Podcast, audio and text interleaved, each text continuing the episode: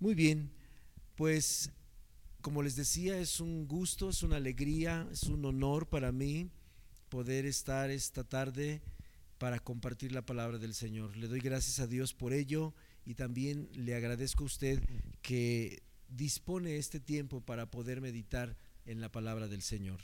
Quiero pedirle por favor que vayamos a el Evangelio de Mateo. Vamos al Evangelio de Mateo y ahí en el Evangelio de Mateo eh, hay una parte que me interesa esta tarde compartir con usted. Tiene que ver con una parte del Sermón del Monte y esta parte tiene que ver con algo que querramos o no querramos, somos presa todos, algunos de una medida y otros en otra medida. Y esta palabra que vamos a escuchar tiene que ver con la parte interna que se va gestando con todo este tiempo de pandemia que está sucediendo y la catástrofe, catástrofe, perdón, financiera, etcétera, y tiene que ver con la palabra afán. Y tal vez todos hemos escuchado esta palabra, tal vez todos hemos empleado en algún momento esta palabra, tal vez alguno la hemos dicho a una esposa, se la ha dicho a un esposo, unos padres se lo han dicho a unos hijos o unos hijos se lo han dicho a un padre. Todos hemos estado en contacto con esta palabra, el afán. Y es tan importante que Dios, que Jesús mismo estando en la tierra, tomó tiempo en el Sermón del Monte, en uno de los sermones más impactantes, más poderosos y más trascendentales en la vida y en el ministerio de Jesús, en el Sermón del Monte, y tomó esta parte precisamente del afán. La razón por la que Jesús tomó como una de las enseñanzas incluidas en el Sermón del Monte es porque hay una conexión directa con la fe de una persona. Y es aquí donde resulta sumamente importante. ¿Cómo es que el afán trae repercusiones en la fe de una persona y trae repercusiones tanto anímicas, eh, de, salud, tanto física como mental, también en relaciones interpersonales y por supuesto tiene que ver afectaciones con la disposición para trabajar, con la, con la forma en la que nosotros eh, hacemos negocios, etc. El afán es una palabra, es un concepto, es una circunstancia, es una situación muy compleja. Así es que esta tarde quiero compartir con usted el tema que le he puesto a este mensaje. Es el problema, en una palabra y en una frase, la solución. El afán y la búsqueda de Dios. El afán es el problema. El afán es el enemigo a vencer. El afán es la actitud incorrecta.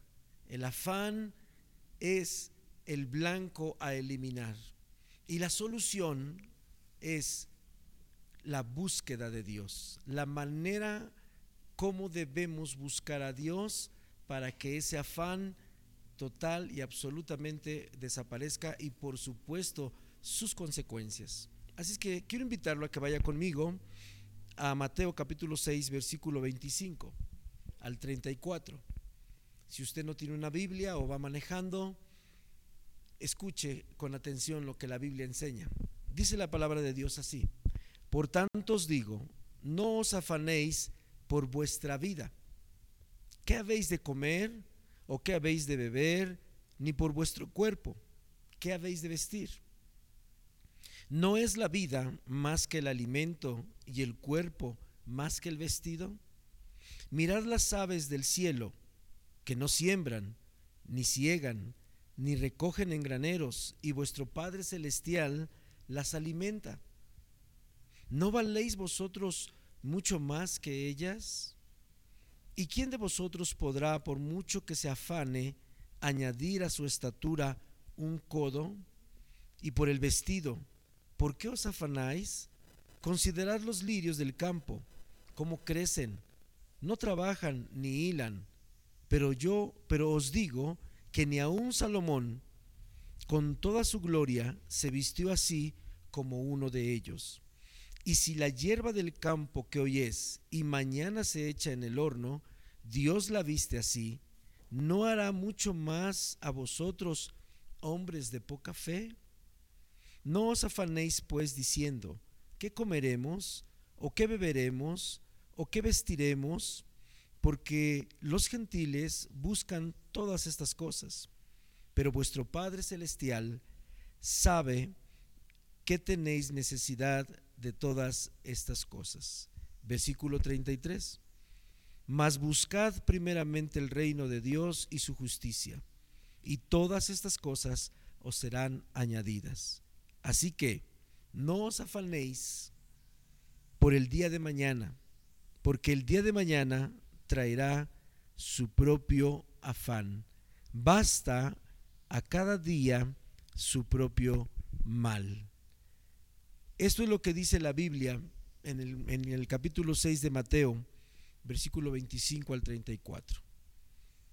Y hay mucho que decir al respecto del afán, pero quiero compartir solamente tres aspectos o tres puntos.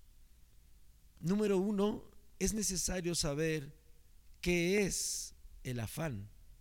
Es necesario visualizar cómo afecta este aspecto que Jesús está hablando en este capítulo 6, versículo 25 al 34. Bien importante cómo afecta, porque muchos estamos padeciendo los efectos de esta circunstancia y no nos hemos dado cuenta que estamos en un problema llamado afán.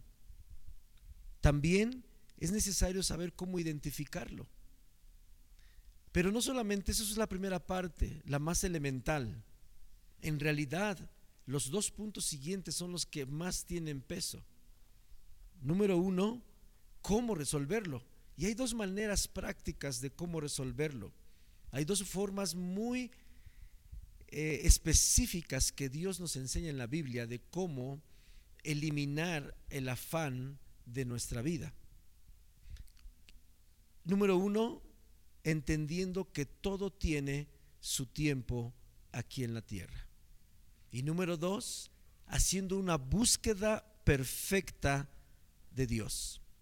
Todo tiene su tiempo y la búsqueda perfecta son las soluciones para combatir el afán.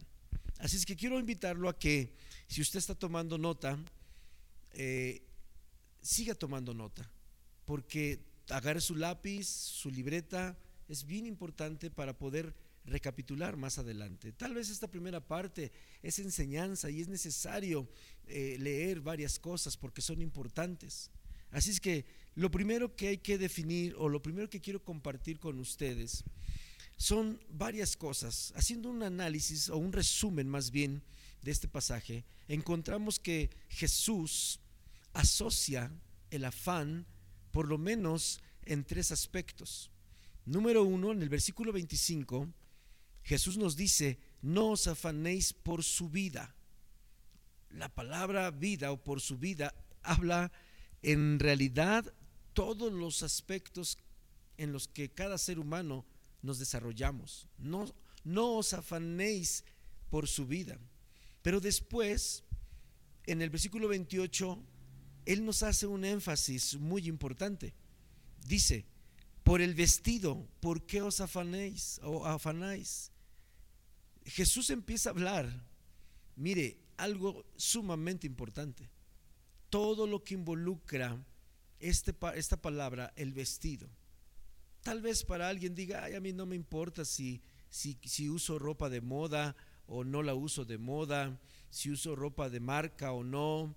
Eso a mí no me tiene preocupado. Tal vez alguno diga, pero sabe, si Jesús está diciendo esto, significa que el grueso de la población mundial, uno de los factores de afán es el área del vestido, específicamente. Pero más adelante, en el versículo 31, Jesús vuelve a reiterar los tres aspectos, tres palabras que encierran la totalidad del por qué el hombre se afana. Y él dice, no os afanéis por la comida, por la bebida o el vestido. Son palabras de Jesús que nos enseñan a poner un warning porque todo lo que hacemos todos los días, todas las personas alrededor del planeta se resume en estas tres cosas. En trabajar para tener comida, en trabajar para poder tener sustento, en trabajar para poder dar alimento, en trabajar para atender todos los aspectos de la vida. Y luego el versículo 34 resume el, pasaje. Jesús dice, no os afanéis por el día de mañana. Oh, esto es interesante. Jesús introduce una manera de vivir que va a poder acabar con totalmente este, esta afectación del afán en la vida de una persona. No preocuparnos por el mañana no significa ser irresponsables. No significa decir, bueno, ¿para qué estudio si se va a acabar el mundo? ¿Para qué trabajo si nunca voy a tener? ¿Para qué compro una casa si nunca la voy a poder pagar? Jesús trajo una serie de elementos tan importantes que hoy necesariamente debemos traer de nuevo a nuestro corazón para poder entender lo que Jesús quiere. La postura correcta de la fe tiene que ver con la postura correcta ante el afán. Y la postura correcta de la fe, que tiene que ver con la postura correcta ante el afán, es la postura correcta que Dios necesita que la humanidad tomemos en este tiempo de pandemia y de otras repercusiones que vienen consigo. Si nosotros no estamos parados ante la vida de manera correcta, va a soplar viento, va a venir tempestad y vamos a derrumbarnos por completo. Una persona que diga, no me interesa saber nada del afán, va a venir un viento, va a venir una tempestad y va a derribar esa vida. Así es que lo invito a que sigamos estudiando un poco esto. Ok, lo primero que quiero compartir después de esta pequeña introducción es, esta palabra afán tiene una traducción, fue escrita en griego, griego koiné, Jesús hablaba este idioma en aquel tiempo. Significa un griego popular, significa un lenguaje cotidiano, un lenguaje conocido por todos. Esto es importante porque cuando Jesús se refirió al afán, no era un término teológico profundo que nadie pudiera entender. Cuando Él les habló acerca de que no estuvieran afanados, usó la palabra meribnao. Y esta palabra tiene muchas aplicaciones, entre ellas, por lo menos quiero leerle tres o cuatro. La primera que es muy importante, esta palabra griega, koiné, griego común, lenguaje común, tiene que ver con estar distraído y al mismo tiempo con estar ansioso. Distraído y ansioso. Son dos factores sumamente importantes. ¿Sabe cuál es la causa número uno de los accidentes en el mundo entero? La distracción. Cuando alguien le pregunta a un médico u otro, una autoridad, ¿cómo es que sucedió tal o cual accidente? ¿Sabe cuál es la respuesta del 99% de los accidentes en el planeta? Estaba distraído. La persona estaba distraída. Estaba su cuerpo en un lugar, pero su mente estaba en otra. Los accidentes automovilísticos, el 100% de los accidentes son por ello, porque estaban distraídos. Los que manejamos nos distraemos muy fácilmente. Eso significa afán. Hay un afán y por haber un afán en nuestra vida nos distraemos. Niños se han quemado con agua hirviendo porque la mamá se distrajo, porque el niño se distrajo. Los que tienen hijos pequeños saben el valor de no estar distraídos. Cuando un niño está aprendiendo a caminar y el papá o la mamá empieza a enseñarle y se distrae una milésima de segundo y va en una escalera, por ejemplo, eso puede causar la diferencia entre la vida y la muerte. Es porque hay un afán, hay algo en la vida de la persona que lo está distrayendo. Por eso la aplicación de la, de la traducción de la palabra merinao en, en esta parte acerca del afán, de las repercusiones que tienen que ver con el afán, la ansiedad, cuando alguien está ansioso. Yo creo que todo mundo hemos estado ansiosos en algún momento de nuestra vida. Y esta parte de estar ansioso tiene que ver con una de las aplicaciones de la palabra merinao que hizo Jesús en Mateo 6. ¿Hay ansiedad en su vida? Si hay ansiedad por algún tipo de circunstancia, es porque hay un afán detrás de la ansiedad. Y nunca va a poder acabar con la ansiedad si no primero entiende cómo se comporta el afán en la vida de un ser humano y cómo eliminarla. La otra parte importante o la otra aplicación en palabras más comunes para entender el afán tiene que ver con la preocupación. Ocuparse antes de qué. Es lo que significa preocupación. Ocuparme antes de qué. Pero no en la parte práctica. Preocuparse significa tener la mente ocupada y es como si cuando la mente está ocupada antes de hacer lo que corresponde es como si estuviéramos amarrados, atados. La preocupación, una palabra muy común en todos los seres humanos en el planeta, aún los niños sufren de esta parte, es porque hay un afán. Cuando una persona está preocupada es porque detrás de la preocupación hay un afán. También afán se traduce como preocupación. Hay otra, la tercera y la última que quiero compartir. Hay muchas más, pero estas son de las que me parecieron más importantes.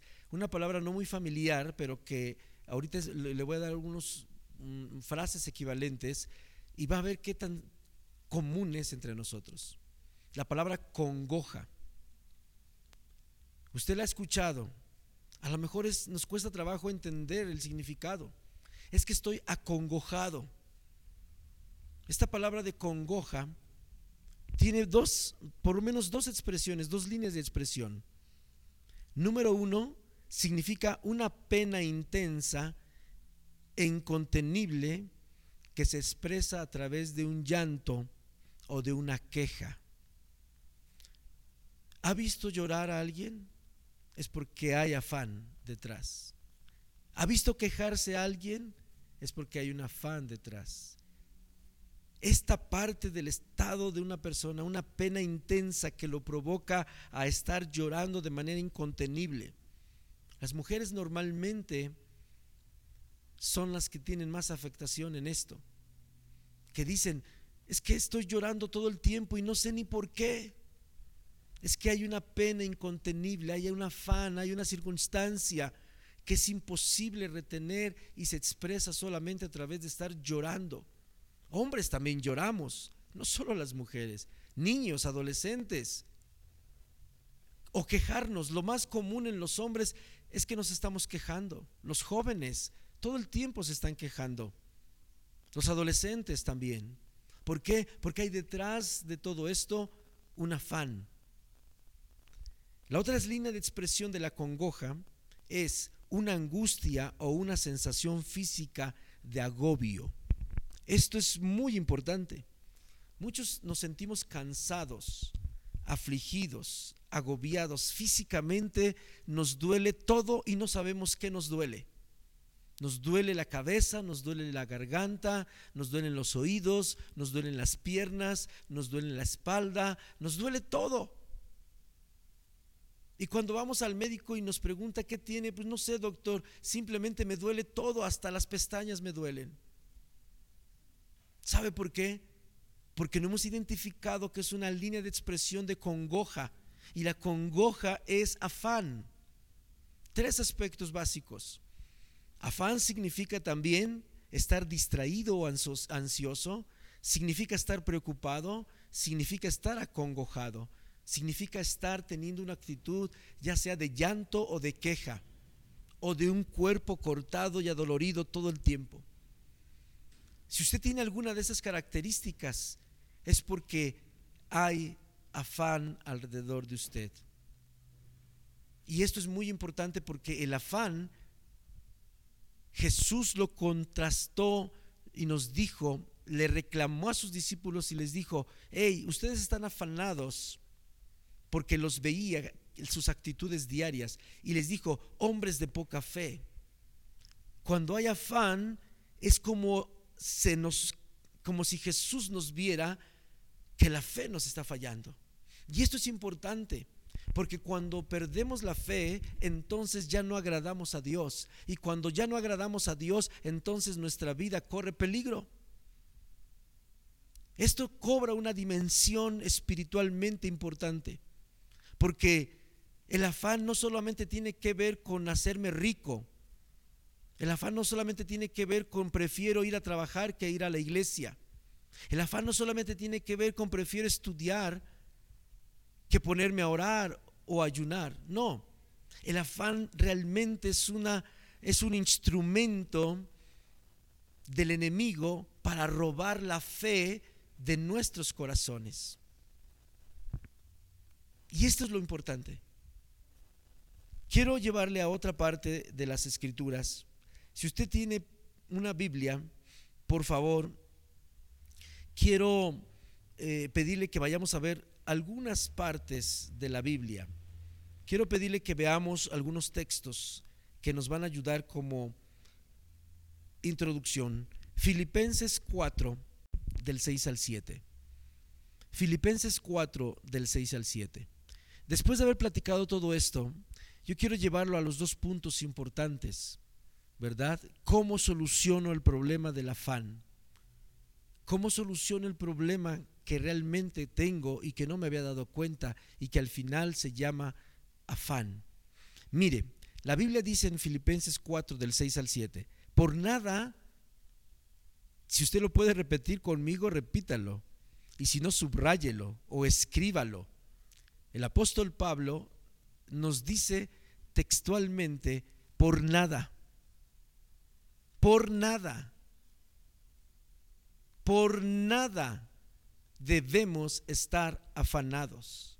Esta expresión de Filipenses 4:6 es como una guillotina para desaparecer todo justificación que querramos anteponer del por qué estoy afanado, preocupado, ansioso, distraído, acongojado. Delante de Dios no hay una sola razón justificable para estar en las condiciones que estamos. Porque está de por medio nuestra fe, está de por medio nuestra eternidad, está de por medio el beneficio que Dios nos da todos los días. Y este es que esto del afán es como no puedo recibir la bendición de Dios, no puede llegar la bendición de Dios en mi vida porque estoy distraído, porque estoy afanado, porque estoy acongojado.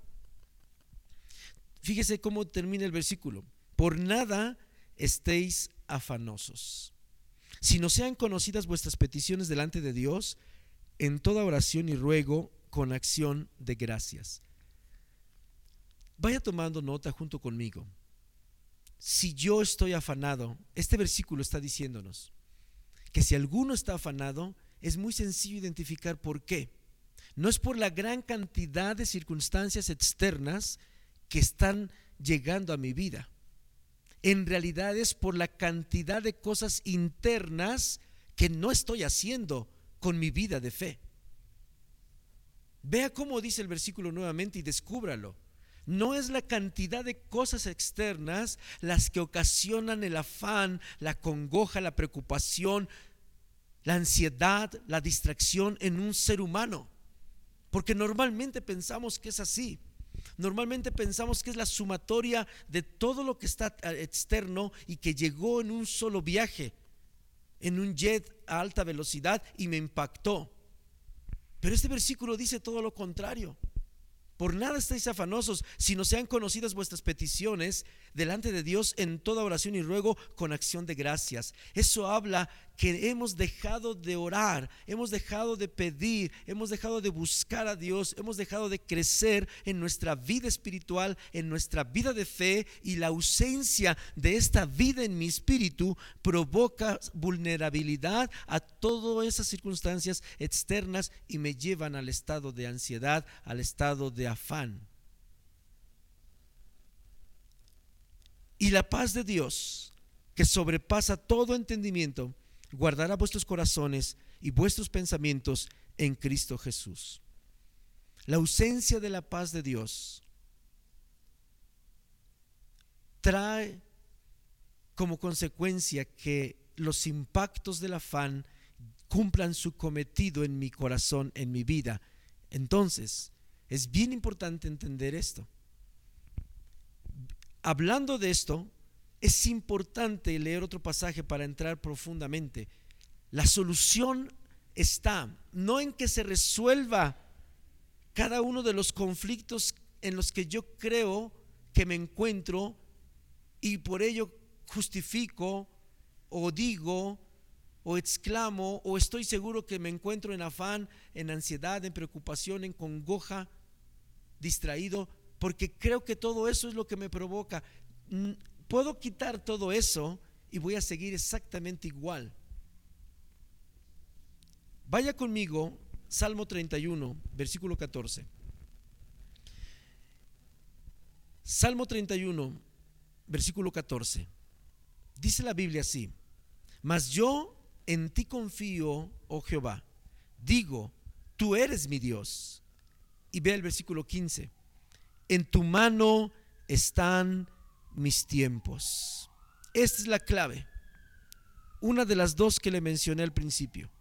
Le dije que una forma de acabar con, con el afán era entender los tiempos de Dios. La otra es hacer una búsqueda perfecta. La Biblia dice con respecto a los tiempos, esa expresión es bien importante entenderla. Los tiempos, el dueño de los tiempos, el que sabe dónde comienza algo y dónde termina algo, se llama Dios.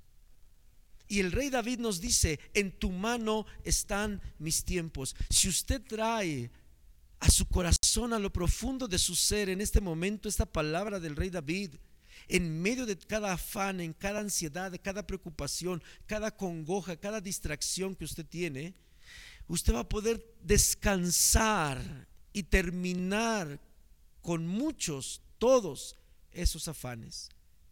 David dijo esto, en tu mano están mis tiempos. Así es que este es un primer paso, entender los tiempos, entender que sea lo que sea, esté tardando lo que esté tardando, el motivo del afán, de la ansiedad, de la preocupación, del dolor, de la aflicción, ese tiempo está en las manos de Dios. Y es importante que aceptemos esto, porque en primero es una realidad, en segundo realmente es la herramienta de Dios por medio de la Biblia para que ese afán se vaya, se desvanezca quiero pedirle que vaya conmigo a un libro llamado Eclesiastés. Eclesiastés capítulo 3, en el Antiguo Testamento. Si usted no tiene una Biblia, no se preocupe, yo le voy a leer en este momento, pero si tiene una Biblia, busque Eclesiastés capítulo 3. Es importante leer este pasaje para poder entender por qué David expresó en una oración de convicción de que sus tiempos, es decir, su vida entera, estaba en las manos de Dios. Vea lo que dice la Biblia, Eclesiastés capítulo 3, versículo 1. Hay un tiempo señalado para todo y hay un tiempo para cada suceso bajo el cielo. Y empieza a mencionar algunos ejemplos tiempo de nacer y tiempo de morir, tiempo de plantar y tiempo de arrancar lo plantado, tiempo de matar y tiempo de curar, tiempo de derribar y tiempo de edificar, tiempo de llorar y tiempo de reír, tiempo de, lamentarse y tiempo de bailar, tiempo de lanzar piedras y tiempo de recoger piedras, tiempo de abrazar y tiempo de rechazar el abrazo, tiempo de buscar y tiempo de dar por perdido, tiempo de guardar y tiempo de coser, tiempo de callar y tiempo de hablar, tiempo de amar y tiempo de odiar, tiempo de guerra y tiempo de paz. Y vea el versículo número 9. ¿Qué saca el trabajador de aquello en que se afana?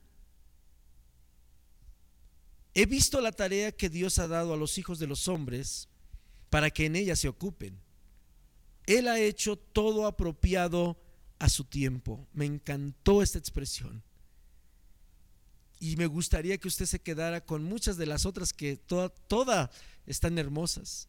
Pero esta expresión es, esta expresión en particular del versículo 11, Él ha hecho todo apropiado a su tiempo. Usted y yo no estamos ni antes ni después del tiempo preciso creado por Dios para enfrentar este afán, esta preocupación, esta ansiedad, esta congoja que estamos atravesando.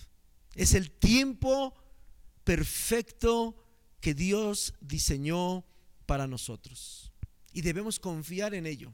Nunca estuvimos más preparados para enfrentar esto que hoy. Aunque el mundo diga que no estaba preparado para recibir el impacto de salud mundial y de crisis económica alrededor del mundo por la aparición de un virus, la Biblia dice que Dios todo, todo absolutamente está apropiado en su tiempo. Termina el versículo diciendo, también ha puesto la eternidad en sus corazones. Sin embargo, el hombre no descubre la obra que Dios ha hecho desde el principio hasta el fin. Nos hace falta poner atención a lo verdaderamente importante. Sigo leyendo para terminar. Sé que no hay nada mejor para ellos que regocijarse y hacer el bien en su vida. 13. Además, que todo hombre que coma y beba y vea lo bueno en todo su trabajo, eso es un don de Dios. 14. Sé que todo lo que Dios hace será perpetuo.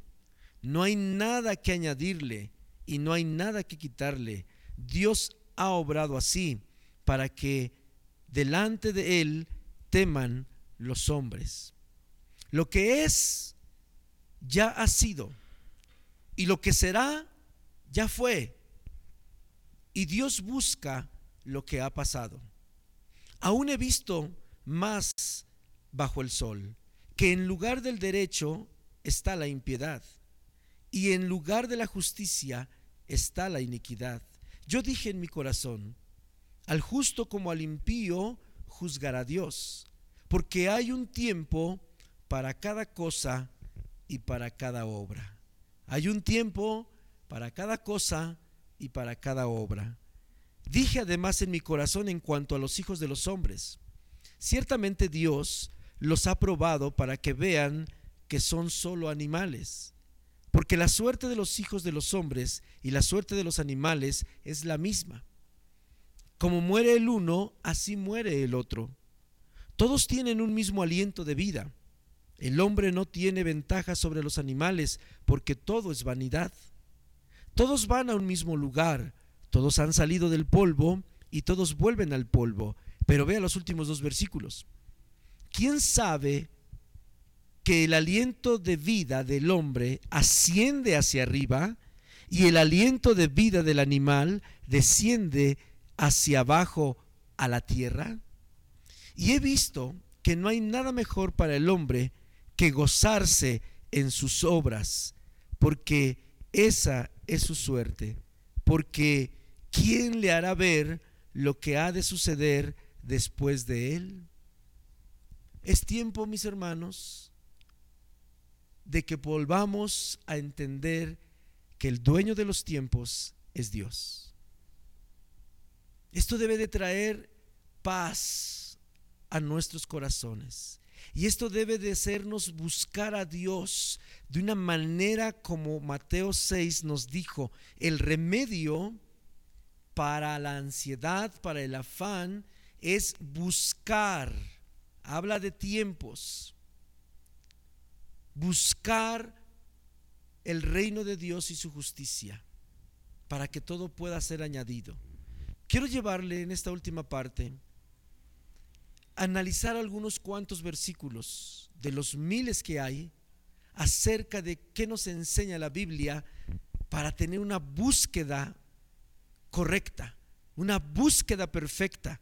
Porque si no hay una búsqueda perfecta, ya sabemos, la parte de Dios es darnos a conocer que Él tiene los tiempos en sus manos. Eso ni usted ni yo lo vamos a poder mover. Jesús lo dijo en ese pasaje de Mateo 6. Por más que te afanes, no vas a poder añadir un codo a tu estatura. Es decir, por más que querramos hacer y querer ayudarle a Dios, no lo vamos a poder ayudar porque los tiempos de Dios, Dios los, gobierna, Dios es el dueño de ello. No podemos meternos en un terreno donde Dios actúa en su voluntad soberana. Nunca nadie lo ha podido hacer ni lo hará jamás. Es algo que Dios dejó en su mano, en su autoridad, en su soberanía. Pero aquí está la pelota en nuestra cancha. Jesús dijo, no te metas en los tiempos de Dios porque Dios es el dueño de hacer lo que Él quiere en el tiempo. Lo que tú y yo tenemos que hacer, dijo Jesús, te toca buscar. Y esto tiene grandes implicaciones. Buscar de manera correcta. La Biblia es muy clara. Si no encontramos es porque no buscamos. Mire, Tal vez a usted le pasa lo mismo de manera práctica. Yo tengo hijos y cuando eran pequeños le decíamos, oye, por favor, busca tal cosa. Iban los hijos y revoloteaban todo y ¿saben qué terminaban diciendo? No está. Nunca encontraban nada. Y venía el papá, la mamá y ahí estaba. ¿Por qué? Porque tal vez su infancia no les importaba encontrar nada. Así también con Dios. Ahora la pelota está en tu cancha. Ahora la pelota está en mi cancha. Ahora sabiendo que Dios tiene los tiempos medidos, ahora nos resta saber cómo buscar. Y es importante aprender a buscar y buscar bien, porque si no buscas no vas a encontrar. Quiero llevarlo a la última parte. Varios versículos, hay muchos versículos que hay que eh, eh, estudiar, leer, pero Vamos a ver algunos nada más. Amós capítulo 5, versículo 4. Hay cientos de versículos que nos enseñan cómo hacer una búsqueda perfecta de la, del reino de Dios, de la justicia de Dios, del rostro de Dios, para combatir el afán. Y mire, vaya tomando nota porque vamos a ir terminando. Amós 5:4 nos dice, pero así dice Jehová a la casa de Israel, buscadme y viviréis. Buscadme y viviréis. Una expresión en la Biblia que enseña lo que todo ser humano busca en este momento. Nadie quiere morir en esta pandemia. Nadie quiere perder su trabajo en esta pandemia. Nadie quiere dejar de tener para comer en esta pandemia. Nadie absolutamente. Eso se llama vivir. ¿Y sabe qué dice la Biblia? Búscame. La búsqueda es con Dios. Vuelvo a repetir, no significa que no vamos a trabajar, que no vamos a estudiar, que no vamos a hacer qué hacer, que no vamos a hacer lo que nos toca hacer. Pero el punto enfático está en la búsqueda de Dios. Buscadme y viviréis, dice Amós, el profeta. Busca. Así es que esto se vuelve importante, cómo buscar a Dios. Ok, en ese sentido, hay varias cosas, hay muchas, muchas cosas que eh, aprender al respecto. Por ejemplo, Deuteronomio 4:29. Si usted puede ir, Deuteronomio 4:29, vaya a su Biblia. Deuteronomio 4:29 dice de esta forma, mas si desde allí buscares a Jehová tu Dios, lo hallarás si lo buscares de todo tu corazón y de toda tu alma. Tres cosas importantes. ¿Cómo se hace esta búsqueda?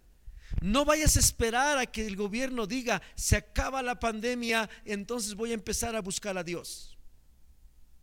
Si tú estás pensando de esa manera, tienes que deshacerte de esa manera de ver la vida. La Biblia dice que para que Dios pueda ser encontrado, desde allí tienes que buscarlo. Desde este instante, desde la postura de tu situación actual, es en esta postura en donde tú tienes que buscar a Dios. No puedes esperar mejores circunstancias. No puedes decir voy a buscar a Dios cuando ya me permitan. No necesitas venir a, este edificio que llamamos iglesia. Es una bendición venir a la congregación en un lugar como estos. Pero desde tu corazón tú tienes que disponer, buscarlo desde allí, dice Deuteronomio, mas si desde allí buscas a Jehová tu Dios, lo hallarás. ¿Quieres ser librado del afán? ¿Quieres ser librado de las consecuencias de estar distraído, de estar ansioso, de estar preocupado, de estar acongojado, de estar llorando todo el tiempo?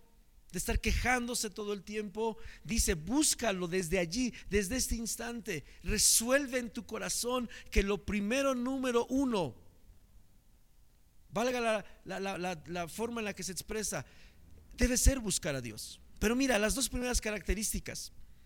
Si lo buscas de todo tu corazón y de toda tu alma, no te puedes dar el lujo de buscar a Dios a medias. No puedes darte el lujo de buscar a Dios por religión. No puedes darte el lujo de buscar a Dios porque el zapato te está apretando, porque no tienes dinero para comer, o porque estás enfermo en tu cuerpo, o porque no quieres que un familiar se muera. No hay una razón natural por la cual tú sientas obligación de buscar a Dios. Es que ha llegado el tiempo de cambiar totalmente la postura de la búsqueda de Dios. No esperemos a que la cosa se ponga color de hormiga para empezar a buscar a Dios. De todo tu corazón y de toda tu alma. Hay otro pasaje, segundo de Crónicas 15:12. Segundo de Crónicas 15:12. Entonces prometieron solemnemente que buscarían a Jehová el Dios de sus padres de todo su corazón y de toda su alma. Tú tienes que hacerte una promesa a ti mismo y tienes que tomar una decisión firme. Esta expresión, prometer solemnemente, solemnemente buscar a Dios, habla de una convicción, habla de una decisión. Cada uno debemos tomar esa decisión hoy.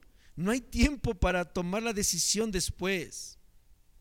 La decisión se toma hoy en este instante, yo lo invito a que usted tome esa decisión. Prométale solemnemente, como el pueblo de Israel lo hizo en aquel tiempo, que, buscará a Dios. Dígale a Dios, Dios, yo prometo solemnemente que comenzaré a buscarte con todo mi corazón y con toda mi alma, que son los dos factores más importantes en este momento para hacer una búsqueda perfecta y Dios pueda ser hallado y tú puedas tener vida, el afán se vaya y empieza a vivir una situación diferente, nueva. Ok, quiero llevarlo al Salmo 69, versículo 32. Como le dije, hay muchos pasajes en la Biblia pero solo quiero ir terminando con algunos importantes más. Salmo 69, versículo 32. Lo verán los oprimidos y se gozarán. Buscar a Dios y vivirá vuestro corazón. Qué hermosa palabra. Hay una promesa para los que buscan de todo su corazón. Que los oprimidos se gozarán y que el corazón de las personas volverá a nacer. Isaías 55, 6. Buscar a Jehová mientras puede ser hallado. Llamadle en tanto que está cercano. Este es este tiempo. Este es el tiempo de buscar a Dios. No hay otro tiempo. No hay otra época. Este es el tiempo. Este es el momento donde Dios puede ser hallado. ¿Y sabe qué se refiere la Biblia específicamente? Porque Jesús no ha vuelto por segunda vez todavía y porque el Espíritu de Dios está sobre la tierra y en los que han recibido a Jesús en su corazón. Por eso es el tiempo de buscarlo. Si tú buscas a Dios, desde donde estás, lo vas a encontrar, porque ese es el tiempo. Jeremías 5:1 dice, recorred las calles de Jerusalén y mirad ahora e informaos. Buscad en sus plazas a ver si halláis hombre, si hay alguno que haga justicia, que busque verdad, y yo lo perdonaré. Ese es el tiempo en que Dios está restaurando la vida de las personas por medio de estar buscándolo. Cuando alguien lo busca, encuentra el perdón de Dios y cuando encuentra el perdón de Dios, todo cambia, vuelve a nacer, la vida es nueva, es diferente por completo.